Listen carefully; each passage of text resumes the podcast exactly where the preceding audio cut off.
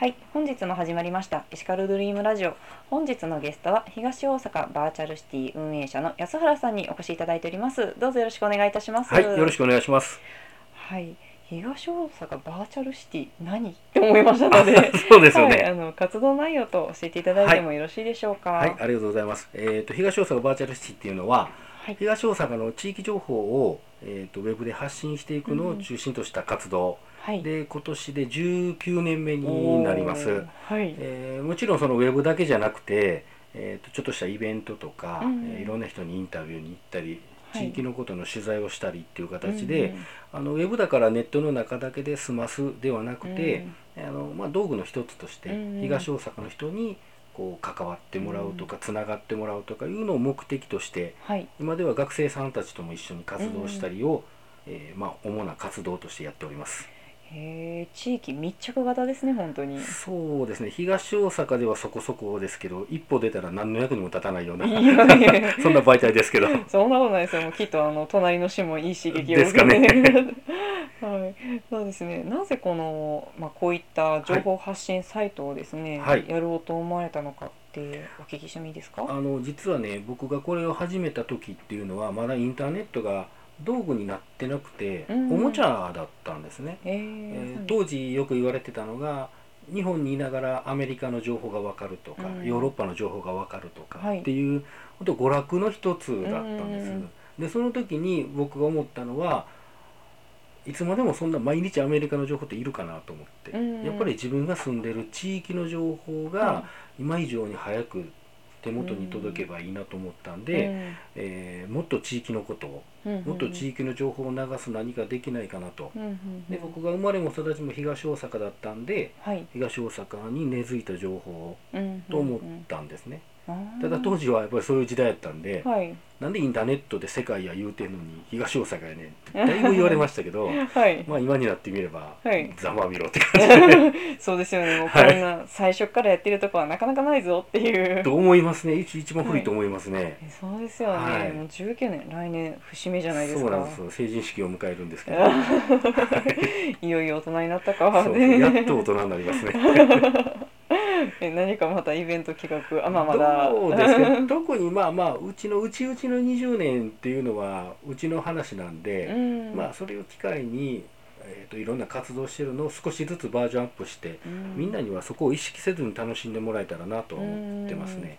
はい、なるほど。すごいですよね。やっぱりそういった思いから実際にまあもう地域にとってはなくてはならないような。まあどうですね思ってくれてはる人も多少はいてるかもまあまあ23人ぐらいだと思います少けど。な。あれ？あ 確か結構あのチャンネル登録されてる方いらっしゃいましたよね。まあフェイスブックは1万人弱ぐらいは。ですよ多分ね9000今600とか700で僕が把握してる分でいうと95%以上は東大阪かその周りの人だと思うんでうん。ほぼほぼ実数値に近いかなと思いますうね。ん。はい。本当にじゃあもう発信したらみんながあこんなイベントやってるんだっていうようなことで。そうですね。結構リーチとか見てても、はい。あのいい数字は出してるかなと思いますね。あはいうん、本当に。い ややっぱりなくてはならない。ですかね。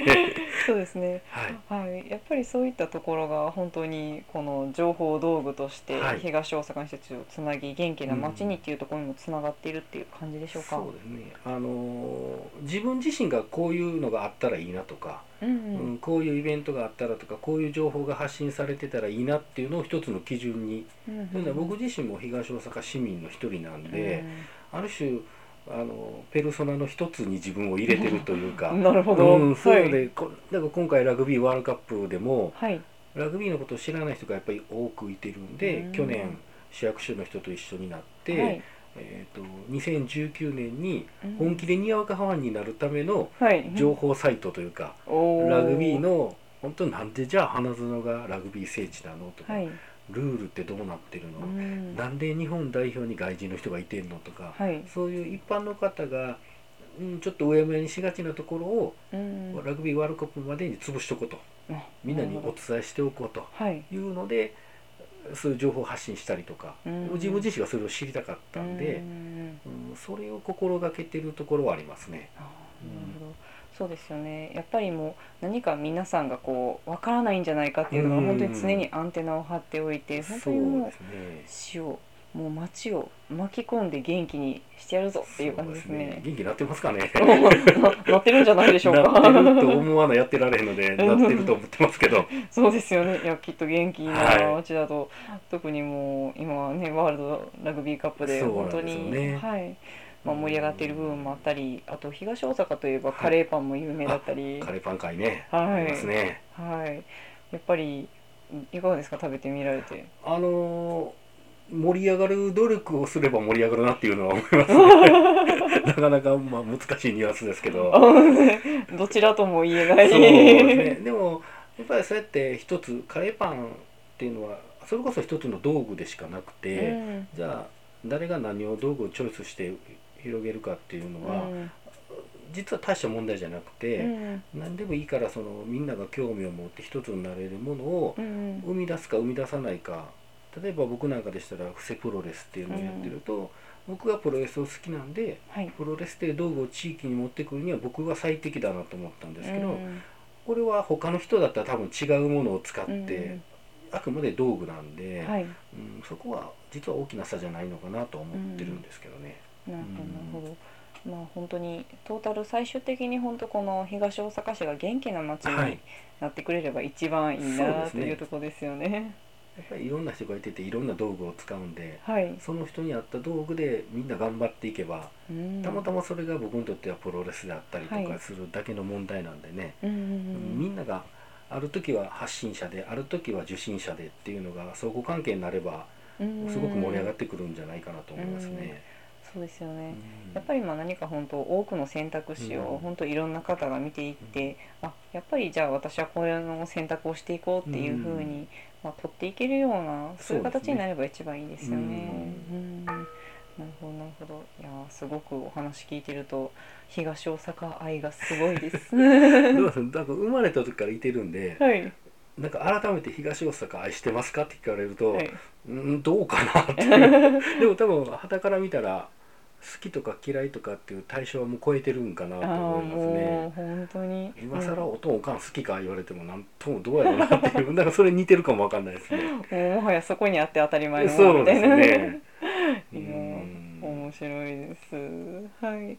ではですね、はい、ここでえっと、安原さんの方から何か PR 事項とあればお願いしたいんですが。そうですね、はい、あのー、まあ、東大阪中心にいろんなことをやってます。時期的にね、うん、動いてる時動いてない時ありますけれども、うん、実は3年前から、えー、東大阪バーチャルシティが関わるイベントとか、はい、動かしていくものをよりこう目で見て分かりやすくするためにキャラクターが誕生したんですね。ゆるキャラですか？ゆるくは、うんまあ、ある種ゆるいんですけど。あのマスクド東大阪って言いまして。ド直球。もうド直球ですね、はい、あの東大阪がマスクをかぶったみたいな感じで あのおかげさまでね、えーと、いろんなテレビとかラジオにもよく出してもらったりとか、うんはいえー、東大阪市内のイベントに呼んでもらったりっていうことが年々増えてきてて、はい、えーとね、なかなかどうかなと思ってたのが固定ファンもつき始めてていよいよ。そうなんすごいですイベント行ったら写真撮ってくれとかねサイン書いてくれとか、言われるぐらいになってきて、はい、ちょっとあの勘違いし始めてるんですけど。